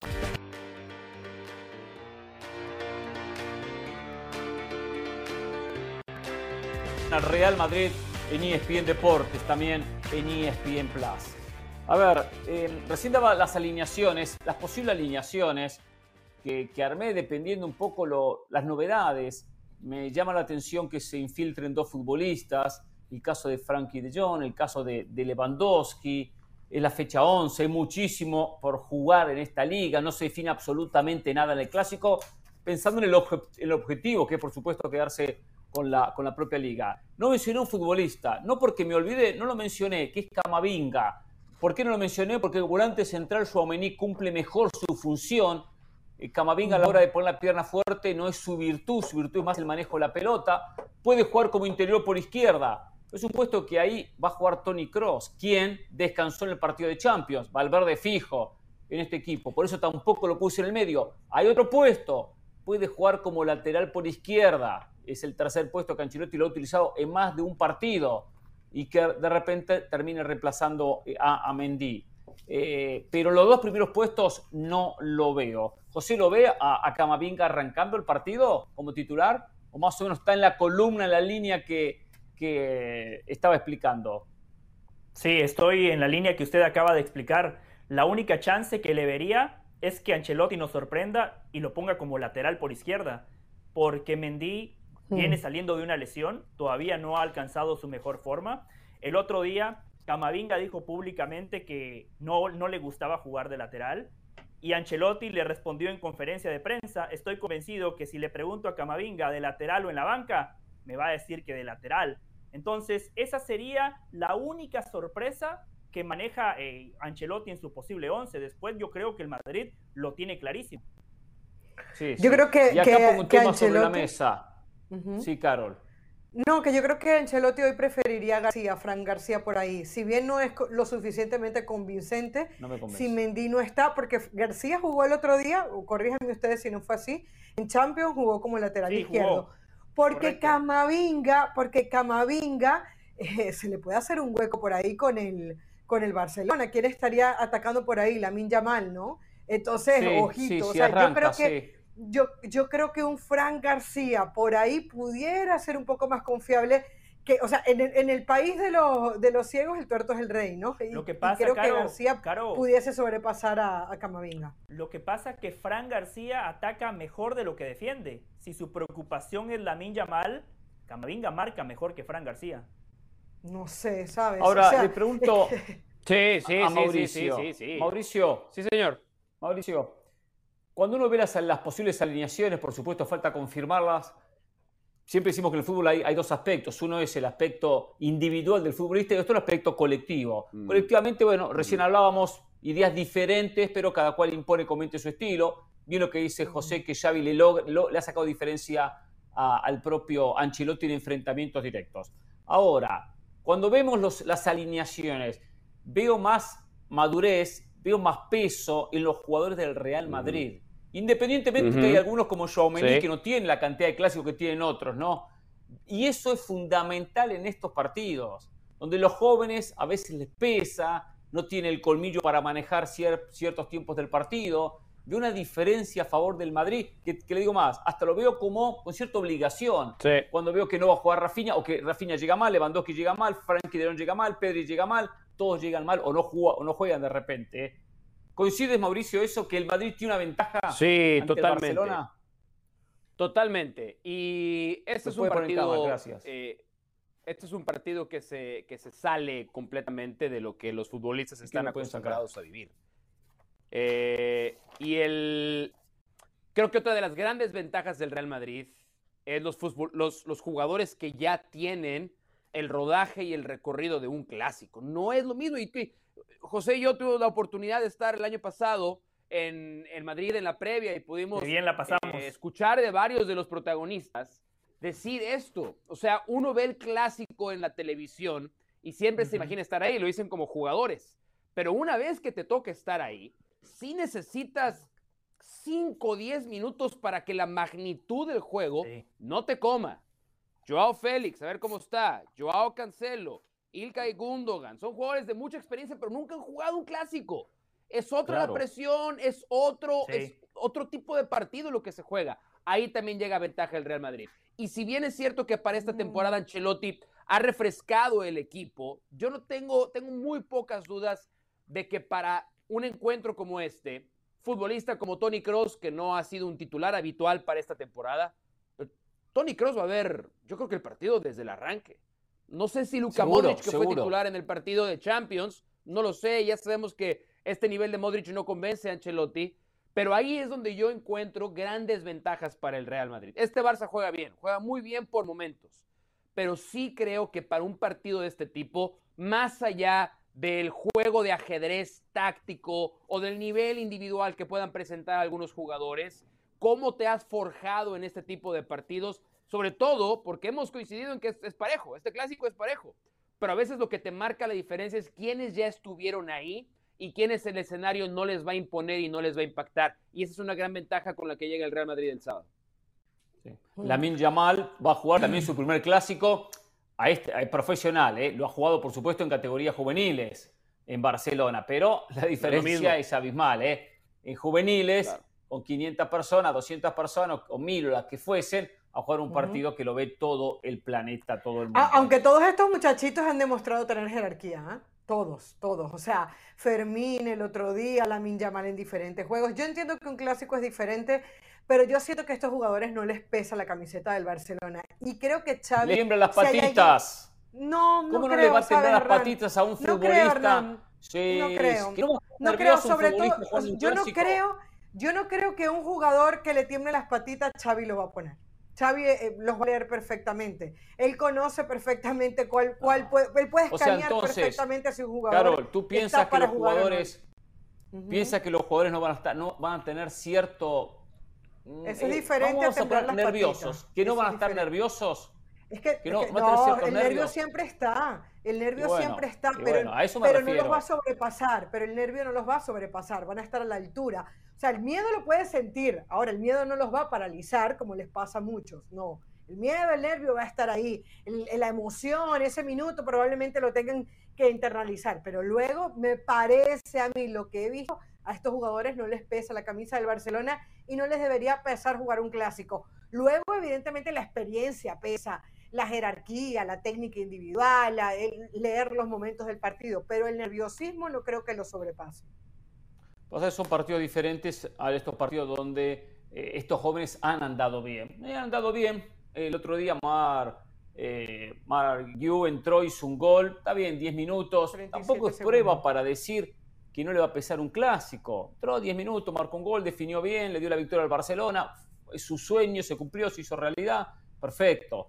Pero después en un clásico con ciertas obligaciones diferentes. Le digo más, el técnico tendría que ponerlos en el banco de suplentes y llevarlos de a poco, no darle la presión del arranque del partido. Me refiero a llamar. A Hernán. Eh, eh, Fermín jugó muy bien el otro día, pero jugó bien contra el Shakhtar Donetsk. Sí, sí, sí, Otra cosa es el Madrid. No, ¿eh? no, pero no es. A ver, si, si el Real Madrid pone el medio campo con Chomení, Kroos, Valverde, Bellingham, arriba Vinicius, con Rodrigo, ese, esa es una formación salvo Bellingham que no ha jugado este partido, pero ya vimos lo que ha sido Bellingham con la camiseta del Real Madrid esta temporada, es, una clara ventaja del Real Madrid. Porque el Barcelona, con todas las ausencias que tiene, Xavi lo que ha ido es parchando, parchando partido a partido. Se me cae el extremo derecho, pues lo parcho con alguien. Se me cae el interior por derecha, pues lo parcho con alguien. Se me cae el volante central, lo tengo que parchar con alguien. Y va a tener que hacer parches también para enfrentar a este 11 que es extremadamente sólido, con jerarquía, con recorrido, con peso específico en los zapatos como el que le va a presentar el Real Madrid. Eh, lo de lo que discutían, ¿no? Si a algunos jugadores les va a pesar o no, realmente no lo sabemos. Esto es como un penal. Esto no se puede simular. Todos los seres humanos reaccionan de manera distinta. Habrá que ver a quiénes les pesa y a quiénes eh, no. Y para finalizar, nada más quiero decir lo siguiente. Pero José, Esta es la primera prueba. Sí he sabido, cualquier hora de la vida, que con la experiencia y con los años uno maneja mucho mejor ese aspecto. Que cuando uno es joven y va a jugar su primer partido, como le pasa a uno cuando va a hacer un, programa en televisión, nuestros primeros programas uno, estaba nervioso. Era una cuestión lógica. Y cuanto más joven uno es, menos experiencia tiene. No, por supuesto, pero por eso le digo, todos los seres humanos reaccionamos de manera distinta. Yo he visto cómo muchos jugadores les ha pesado la camiseta del Real Madrid. Olvídese de los clásicos, la camiseta del Real Madrid en un partido cualquiera. Sí, Bellingham llegó teniendo 19 años, tiene 20 años nada más, promedia prácticamente un gol por partido. Por eso le digo, todos los jugadores reaccionan de manera distinta. Por eso, en la previa, lo que decía Mauricio, hay que ver 10, 15 minutos a ver a quiénes despesa y a quiénes no. Le iba a decir algo, esta es la primera prueba de fuego para el Barcelona porque los dos equipos están invictos en Champions, no le ganaron a nadie. Los dos equipos no le han ganado a ningún rival de jerarquía en Champions. Decía Moisés, el Barcelona es el único equipo invicto de la liga. Es cierto, pero sabemos que nada más hay dos rivales contra los cuales podemos medir al Barcelona, Real Madrid y Atlético de Madrid. Para el Madrid va a ser su segunda prueba de juego. La primera no la superó y el principal señalado fue su entrenador por ese movimiento que usted señalaba, Hernán, dejando a Chuamení en la banca y el Cholo Simeone le ganó la partida porque los tres goles fueron por el lateral derecho del Real Madrid, claramente por sistema, por diseño del técnico contrario. Por eso e, e, es un partido parejo. Yo solo digo lo siguiente, en los últimos clásicos la diferencia la ha marcado Xavi Hernández desde el banquillo. Un ganador del clásico puede llegar a ser Atlético Madrid, que juega contra Valencia. Tiene que ganar porque por supuesto que entre Barcelona y el Real Madrid se van a quitar puntos. Podrá quedar bien posicionado el equipo de Cholo, pero esos partidos hay que ganarlos. Volvemos, hay que hablar del tema Lionel Messi. ¿Recibe el lunes el balón de oro? ¿Será un premio justo o no para el futbolista argentino? Volvemos.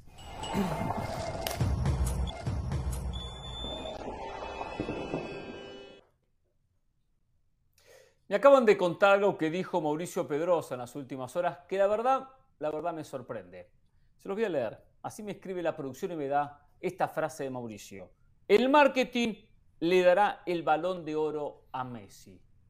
¿Es verdad que usted dijo eso, señor Mauricio Pedrosa? Creo que fue en Ahora o Nunca, que ya lo estamos promocionando. ¿eh? Sí, gracias. ¿eh? Mañana lo paso cuando me invitan. mañana invitado especial Rafael Márquez en Ahora o ah, Nunca. Mañana. Qué bien. Para hablar del clásico. El, él lo jugó, lo disfrutó, lo ganó, lo sufrió, lo perdió. Eh, mañana Rafa Márquez en Ahora o Nunca. Todo el programa, todo Ahora o Nunca, todos los 22 minutos, Rafael Márquez va a estar con nosotros. Eh, sí, sí lo dije. De ahora nunca, si algo elogio de ahora o nunca es la calidad y cantidad de invitados. ¿eh? Gracias, gracias. es un placer contar con el favor de los invitados. Eh, sí, sí, sí, sí, lo dije. Tira un centro. Que es distinto tirar él. Bueno, es otra cuestión. Em, sí, sí lo dije. Sí lo dije porque eh, los méritos deportivos principales para ganar el balón de oro son, son de Erling Haaland, no de Lionel Messi. Pero como a Lionel Messi lo mueve una, una máquina imparable de, marketing y de empujes de otros tipos, lo va a acabar ganando Messi. Messi lo va a ganar mucho más por quién es que por lo que hizo en el último año calendario futbolístico, que es como hay que delimitar la selección del ganador de balón de oro. Fabricio Romano ayer publicó un tuit donde dice que Messi va a ganar su octavo balón de oro, el balón de oro que se va a entregar el próximo lunes. A ver, eh, yo entiendo que puede que tenga una maquinaria detrás con mucho marketing Messi, que después hay una inercia, una inercia en la votación, que cuando ya se conoce un futbolista que hace diferencia, pues se sigue votando, se lo sigue apoyando. Claro. Pero este balón de oro incluye la Copa del Mundo del 2022. Sí. Donde todos observamos cómo Messi la rompió, la diferencia que hizo. Rompió. Mm. La diferencia que hizo más allá de que logró lo más importante del campeonato del mundo, pero aparte de la diferencia que hizo con la pelota, no solo el título y la copa y, ganó el campeonato del mundo. Fue, fue el segundo mejor jugador del mundial, claro, fue el segundo mejor jugador del mundial, sin lugar a dudas. Jugador. Sin lugar a dudas. fue el primer ¿Cómo el segundo mejor jugador? El segundo, ¿Cómo el segundo mejor jugador? Oye, imagínate de entre todos los futbolistas que disputan la Copa del Mundo, ser el segundo mejor, mejor y además haberla ganado con tu equipo. Que, ah, ¿quién? Mbappé. Mbappé fue el mejor jugador del mundial, indiscutiblemente. Kylian Mbappé fue el mejor jugador del mundial. Sí. Después lo que le vi a Messi no se lo vi a Mbappé.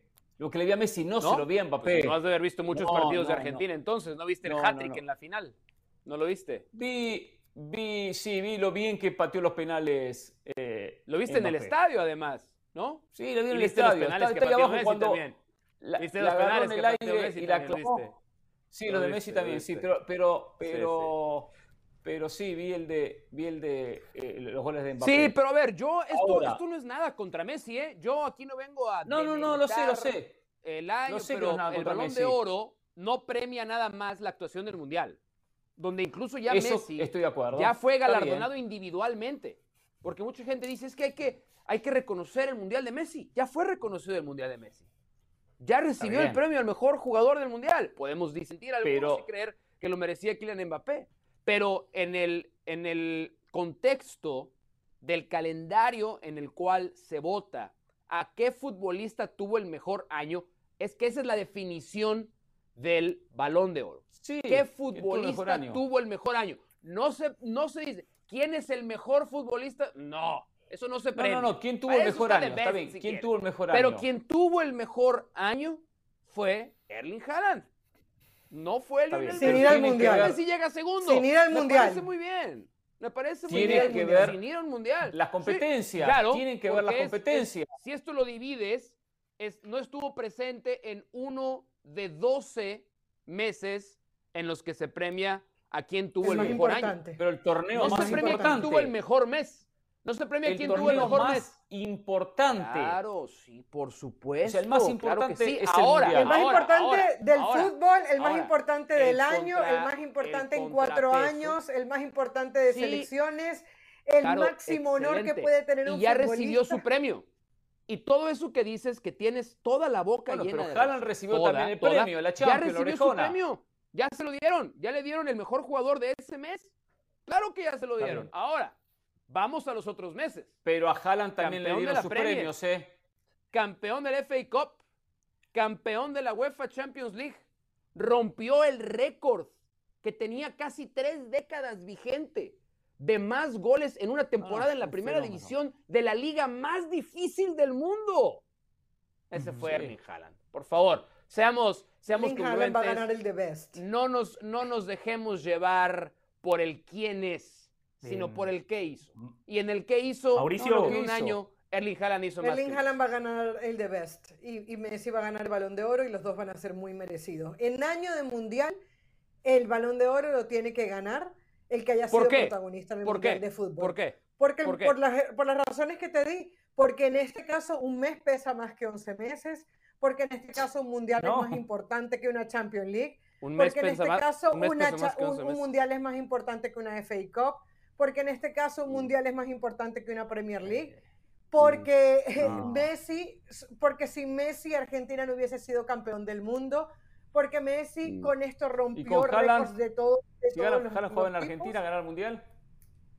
Haaland llevaba a Argentina, sacamos a Messi, ¿no? Ponemos a Haaland, sacamos a Messi. ¿Argentina era campeón del mundo? Sí, sí. No. Sin duda. Sin duda. Si entramos en hipotéticos, nadie sabe. Sí, si entramos en hipotéticos dentro del análisis. Es verdad, José, sabe. Yo, José, quiero, quiero le pone algunas cosas. a esto. Mauricio, gracias por venir. La semana pasada tuvimos este debate y afortunadamente usted acaba de llenar esta pantalla de certezas. Qué bueno que usted sí tiene claro lo que se premia cuando se entrega el balón de oro. La diferencia entre Messi y Mbappé en el pasado mundial fue el Dibu Martínez. Si en la tanda de penales Lloris era la figura, el balón de oro del Mundial de Qatar se lo daban a Mbappé. Como fue el Dibu Martínez, se lo dieron a Messi. Decía Hernán, los penales de Kylian Mbappé en la final. Messi marcó siete goles en esa Copa del Mundo, cuatro de penal, y no marcó cinco porque falló uno eh, en, ese Mundial de Qatar.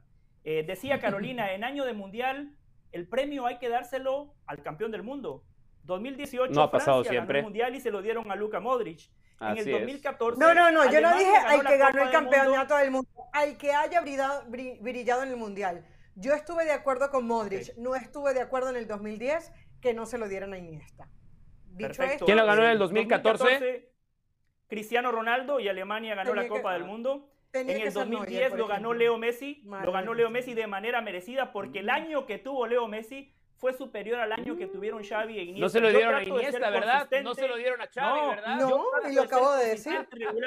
para sumar algunos puntos que decía Mauricio. Que yo no este voto. si yo votara hubiese sido diferente. Y a la regularidad, a la consistencia y a la regularidad. El Manchester City nunca había ganado una Champions y tiene al mejor entrenador del momento y quizás de la historia, Pep Guardiola. ¿Cuál fue la diferencia? Ficharon a Haaland. Lo que decía Mauricio de la Liga Premier de Inglaterra y el récord de Alan Shearer. Todos decimos la Liga Premier de Inglaterra es la mejor liga del planeta.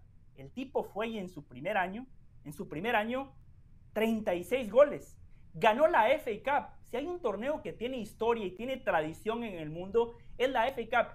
Ganar un triplete para un equipo de la Premier es mucho más complicado que si lo hace un equipo de España, de Italia o de Alemania, porque en Inglaterra la competencia doméstica es mucho más pareja en la FA Cup y en la Liga Premier de Inglaterra chapó para Messi, quizás el mejor jugador de la historia, pero estamos premiando a la consistencia y a la regularidad. Este premio lo merece Erling Haaland. Y si no lo merece Erling Haaland, lo merece Kevin De Bruyne. Es que Messi ni siquiera llega segundo en el Balón de Oro. Una cosa, el uh. tema de, el tema de, el tema, por ejemplo, de Iniesta en el 2010. En el 2010, bien digo, sí, sí.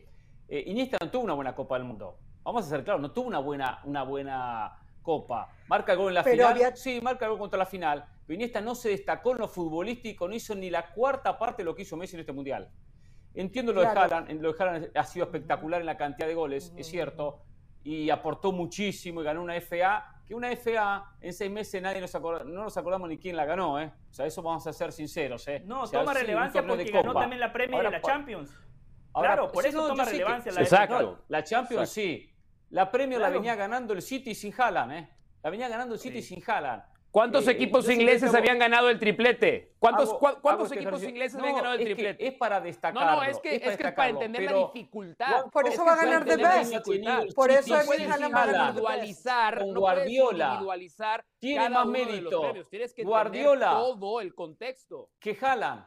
Tiene más mérito Guardiola que Haaland en este City histórico. Es un City histórico tiene mucho más mérito lo que ha hecho Guardiola que lo que, lo que ha hecho Haaland en una temporada brillante. Para eso hay un premio ¿eh? para los entrenadores. Guardiola no compite por el balón de oro. Por eso hay un premio para entrenadores. Lo sé. sácalo de esta estoy hablando de un City ganador. No es que el City pasó de la noche a la mañana en ser un equipito y se convirtió en la, gran, en la gran figura de, del equipo. Acá decía Entonces que, lo merecen más ¿Cuál fue? Ok, muy bien. En eso, en eso tiene razón. En eso tiene razón. En eso tiene razón. ¿Cuál fue la diferencia para que pasara de ser un equipo que ganaba a un equipo histórico?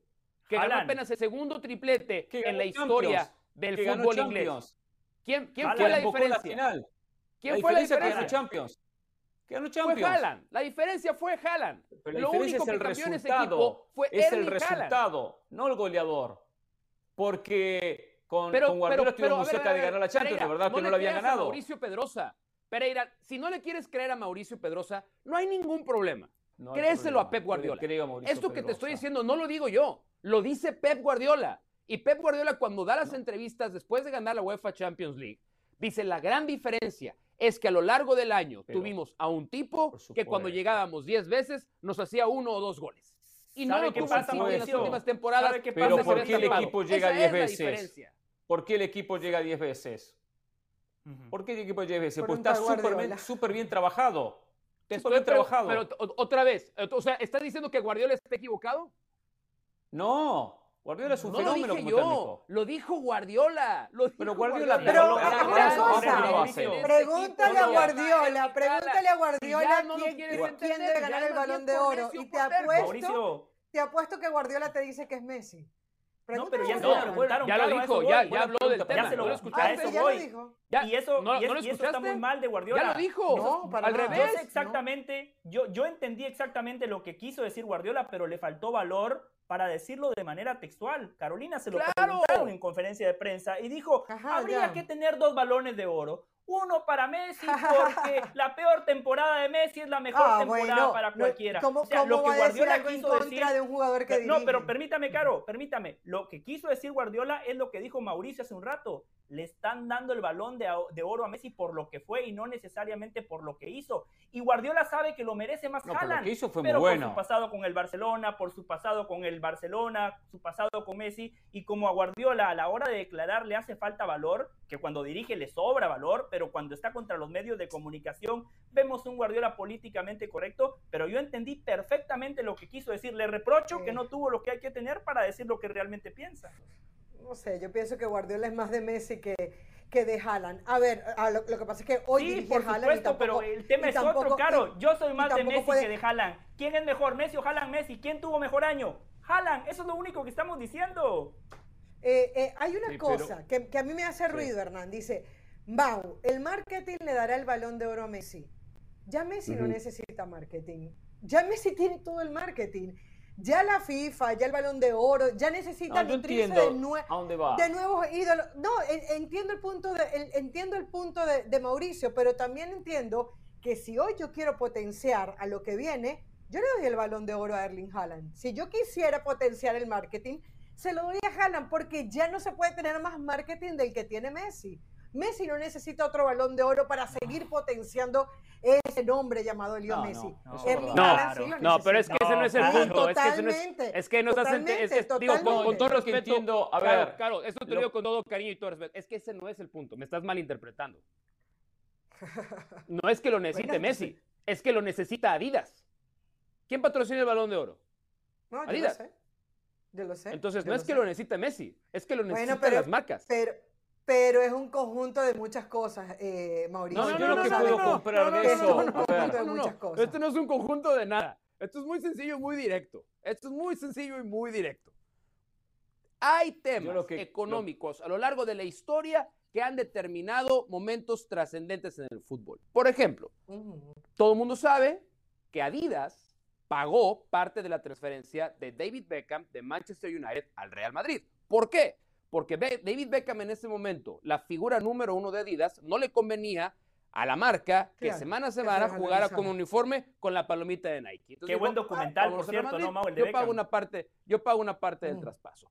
Y, y, por eso repito lo que dije al principio, o vuelvo a repetir como dice la Volpe. Esto no es nada contra Messi al, contrario, ¿quién, en su sano juicio va a estar contra Messi? Nadie. Lo tengo es simplemente una explicación de por qué a veces estos premios individual eternamente politizados, eternamente eso es una politizados, realidad.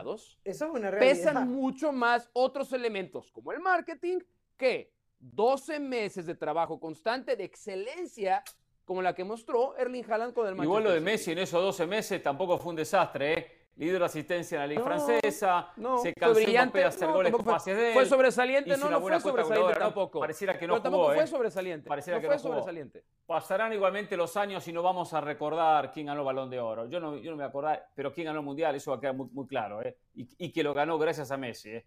Pero bueno, vamos a la pausa. Jorge Ramos y su banda. Hay que hablar del tema Nacho Ambriz. ¿Se fue porque va a firmar con Costa Rica?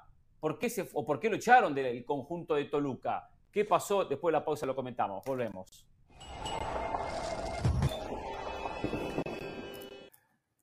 Antes de meternos en el tema Nacho Ambriz, quiero disculparme con Mauricio Pedrosa porque la producción me acaba de informar que producto de su presencia en Jorge Ramos y su banda, eh, a Mauricio Pedrosa se le paga con promoción de su programa. Por eso tanta promoción de ahora o nunca. Es una manera de pagarle su presencia en Jorge Ramos y su banda. No hay, no hay budget, no hay budget, no hay dinero. No, bueno, yo, hubiera, yo hubiera aceptado un, asado que hacemos con Miami. Yo me, hubiera, yo me hubiera conformado con un asado en Miami, eso lo hubiera tomado como el tributo suficiente para justificar mi presencia. Pero los promos para ahora nunca eh, me parecen también muy Funcionan. gracias. Tremendo ceviche que El asado está. El asado está, por cierto, ya le dije, ponga fecha y ponga horario. Eh, decirle, señores, ayer me sorprendió, la verdad que me sorprendió. Los directivos de México me sorprenden. Faltando cuatro fechas para que termine la etapa regular del campeonato, fue despedido Ignacio Nacho Ambriz. Con un Toluca que uno hoy lo ve octavo en el campeonato. No ha sido espectacular, pero tampoco ha sido un desastre. Está hoy en lo que va a ser el play-in, ese repechaje previo a la liguilla. Hoy, a tres puntos de clasificar directo a la liguilla. Con un calendario cómodo porque tiene, si bien recuerdo, tiene a San Luis, tiene a Puebla como local, tiene a Mazatlán y a Santo de visitante, partido que seguramente va a sumar el conjunto mexiquense. Por lo tanto, me terminó, la verdad que sorprendiendo que lo despidan de la noche a la mañana. Eh, por ahí enseguida uno lo relacionó con el tema Costa Rica y hay algunas versiones periodísticas que dicen que habría estado molesta la dirigencia de Toluca porque estuvo en negociaciones con Toluca, perdón, con Cruz Azul y con la selección de Costa Rica. Yo me comuniqué con Costa Rica y me dijeron textualmente lo siguiente, cuando yo le pregunto, ¿tiene alguna posibilidad Nacho Ambriz de tomar las riendas de la selección de Costa Rica? Eso fue hoy, antes de comenzar el programa. Me dijo, ninguna, llegó tarde, ya es tarde. Así. me dijo 99% Gustavo Alfaro va a ser el técnico de Costa Rica. Faltan detalles, faltan detalles. Viaja y falta firmar, pero pequeños detalles. Ya el resto está todo arreglado. Les digo más, me dicen que no va a dirigir contra la selección de Panamá. Esos partidos los dirige Claudio Vivas, pero sí va a estar en el estadio Gustavo Alfaro viendo los partidos. Pero bueno, volviendo al tema de Nacho Ambriz, lo cual me sorprendió muchísimo que haya sido despedido. Un técnico con mucha capacidad, ninguneado por muchos, no valorado por muchos colegas. Eh, yo recuerdo cuando, cuando salí a defender, defender porque, no porque soy amigo de Nacho Ambriz, porque no soy amigo de nadie, pero simplemente me gusta la propuesta, el trabajo, la seriedad. Ah, sí es cierto, no, soy, no soy amigo de Nacho Ambriz, ya me acordé. Es verdad, no me acordaba de eso. Se te acusó públicamente, Mauricio Imay. Mauricio Imay exacto, te acusó directamente de ser un periodista no, no dijo pago, ¿verdad? Ni a sueldo. No, no, no. No, no, no, no, no, no, dijo. Pero que simplemente tenías una predilección por promocionar a Nacho Ambriz. A ya, ya me acordé de eso. ya me acordé, es verdad, es verdad. Tiene que ver un técnico que está capacitado y preparado, que, sea, que sea, se ha preparado para, para, la dirección técnica y tiene experiencia. O sea, fue simplemente eso, no, no, no había otra, otra cuestión. Cuando estuvimos en Copa Oro, hablando con muchos colegas, algunos de México y otros que no, son de México, aunque uno tengo la duda, pero que vive en Estados Unidos, de todo un poco, tuvimos mucha información de los manejos de Nacho Ambriz. Eh, no puedo venir a decir lo que, todo lo que me enteré. Si alguien en la mesa. No, no, no lo diga. Maneja, maneja algo parecido, lo, puede decir. Pero no hablaba bien de Nacho Ambriz. Lo que, lo que nos enteramos, y José, yo no quería, él, él abrió bien la puerta, los dos estábamos presentes cuando alguien nos contó algo. Otro colega que nada tenía que ver con no este. Lo diga, no lo diga. Dijo lo mismo. No, no, no, no lo voy a decir porque se ensucia la, carrera de un técnico no, sin pues tener pruebas.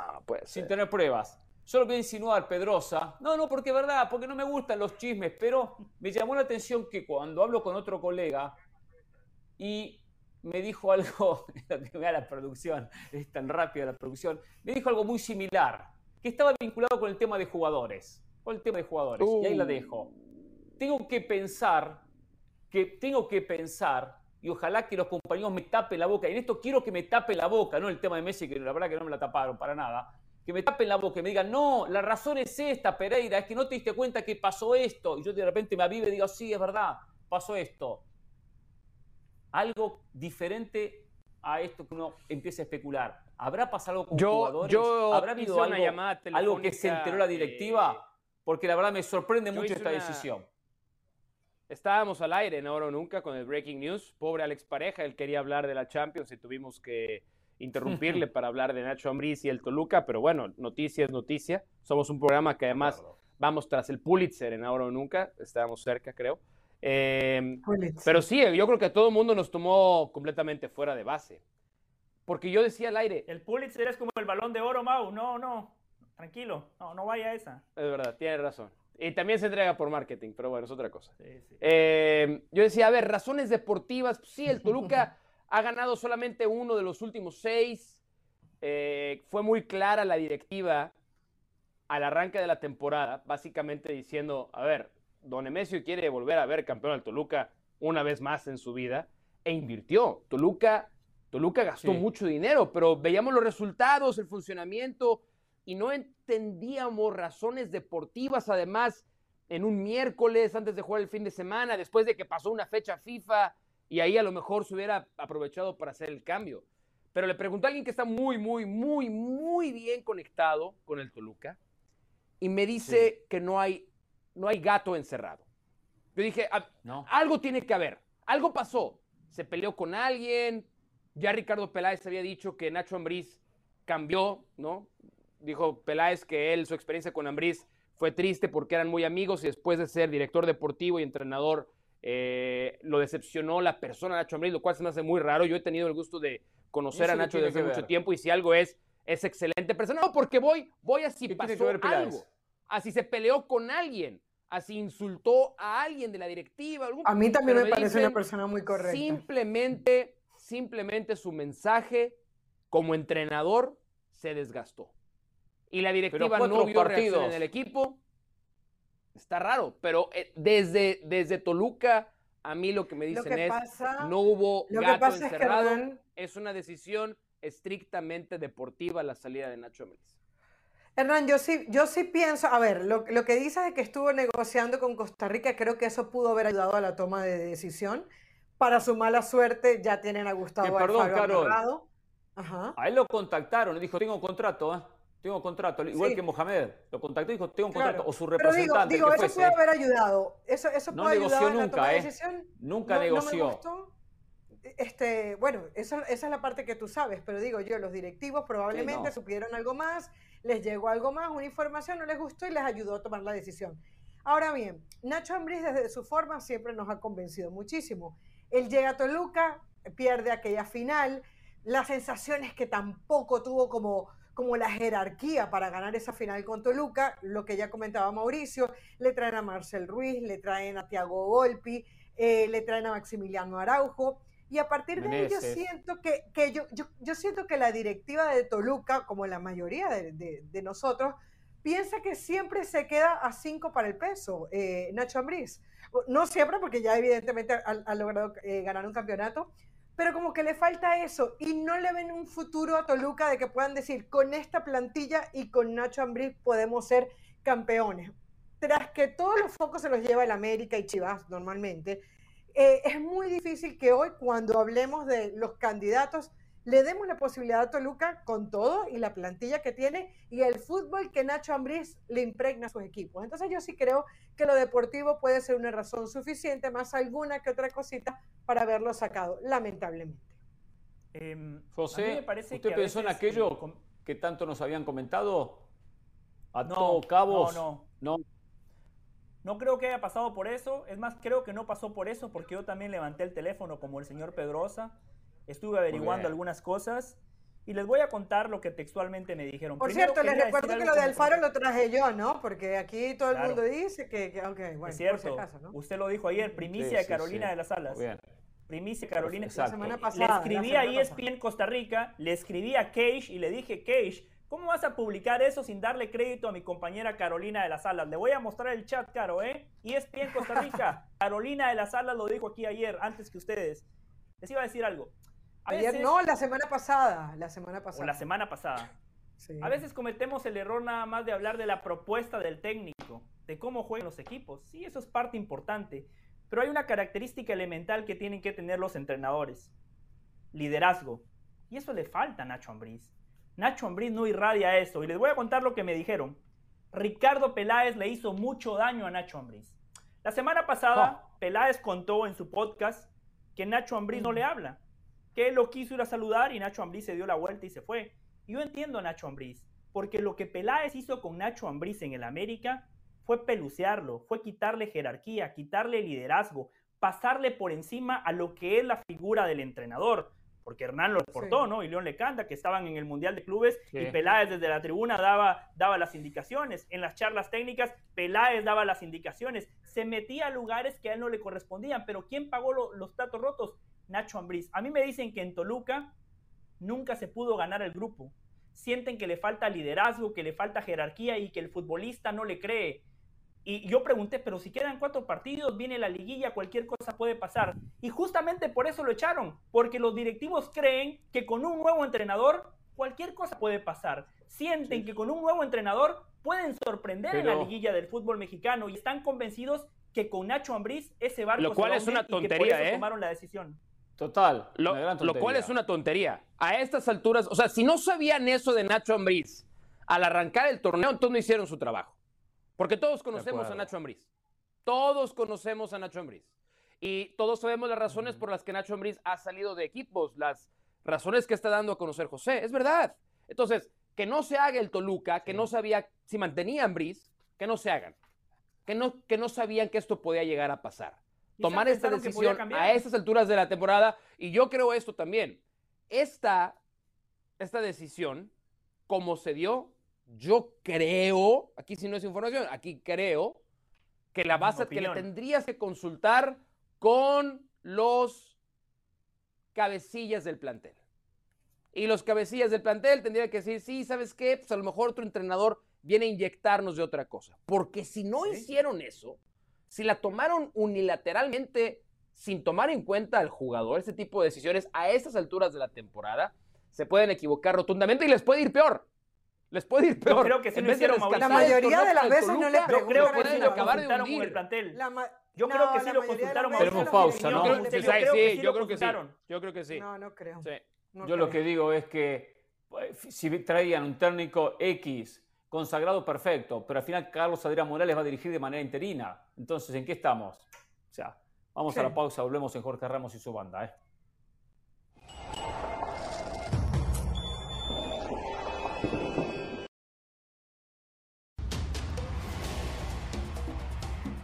Mañana no se pierda la peña de la liga, ¿eh? 1 y 55 de la tarde, hora del este, 10 de la mañana y 55 minutos del Pacífico, ¿eh? donde aquí en ESPN Deportes toda la previa, por supuesto, del clásico Barcelona-Real Madrid. ¿eh? Hoy se dio a conocer el ranking FIFA, eh, que mensualmente publica el organismo. Creo que me llamaba José, ¿no es cierto? Sí, brevemente si no es hoy, puede ser otro día. En su podcast, Peláez también develó por qué llevó a Marcelo Michel de Año como entrenador de Chivas. Ah, sí. Ah, está bueno, ¿eh? Mm. Está bueno, ¿eh? Sí. Me lo, lo, comento Perdón, perdón pero Ricardo Peláez... Ricardo Peláez no puede volver a ser director deportivo si está develando y develando cosas, ¿ah? No, no, hablando en... Hablando en serio, em, eh, eh, Ricardo Peláez no puede seguir siendo director deportivo del fútbol mexicano si va a seguir develando cosas por podcast. O sea, hablando en serio, o sea, eh, hay, hay, un, hay una, hay ¿por qué? Puede contar cosas. Hernán, claro, antes que Mauricio lo queme. Otra, cosa, una cosa es contar. Yo no contaría cosas de cuando. Cuéntelo, José, cuéntelo. A ver, Caro, cuéntelo, cuéntelo que tiene fresquito. A ver, como dice el profesor Osorio, abro comillas, le preguntaron, ¿por qué llevaste a Marcelo Michele Año? Y dijo, por pendejo, cierro comillas. Eso dijo Ricardo Peláez. Estoy citando al señor Ricardo Peláez. ¿Leaño o Peláez? No, no, yo no. No lo dije yo. No, no, no. Pero ¿sabe qué, Peláez? Muy bien, Peláez. Muy bien, Peláez. En dos palabras sintetizó la realidad. No se vaya, se va enojado. Se puso en off. Desde el comienzo que está en off este tipo. ¿Se ofendió? Se ofendió porque le quemamos la noticia. Para ahora nunca. Muy bien. Señores, se dio a conocer el ranking FIFA. ¿eh? Eh, Argentina primero, Francia, Brasil, Inglaterra, Bélgica, Portugal, Holanda, España, Italia, Croacia, los 10 primeros. Eh. Décimo primero Estados Unidos, décimo segundo México. Quiero mencionar algo. La mejor selección de CONCACAF después de México, Estados Unidos, es Panamá. No solo superó ya a Costa Rica, superó también a Canadá. La verdad que muy bien por la selección centroamericana. ¿eh? La verdad que notable. ¿eh? Y, no vaya a venir la otra amarilla, eh, cuidado. Y comenzaron los play, los play de la MLS. ¿eh? Eh, los play de la MLS. Nadie habla, ¿eh? Nadie le importa, ¿eh? No está Messi, nadie habla de la, de la MLS, ¿eh? Tranquilo, no importa. Eh, lo cuidamos, ¿eh? Lo protegemos, ¿eh? eh ya la primera tenemos al mismo, al mismo contacto que, que, tiene Nacho, ¿eh? Que tuvo Nacho, digo Nacho, el central, de, el central del Real Madrid, ¿eh? El central del ah. Real Madrid, ¿eh? Que le no, no, no, este, este, programa está debrayando muy... Y no, luego se no, quejan no. de oro nunca, ¿eh? Y luego se El mismo contacto que le bajó a Nacho la sanción de 3 a 2. José, tranquilo, ¿eh? Tiene todo nuestro apoyo. Si se va, nos vamos todos, ¿eh? Yo cité a Ricardo Peláez. No, no, no nada malo. Yo hice un ejercicio. Dijo Peláez, ¿qué va a hacer? Muy bien, José. Aplausos, ¿eh? Notable, la rompió. Hasta mañana. Gracias.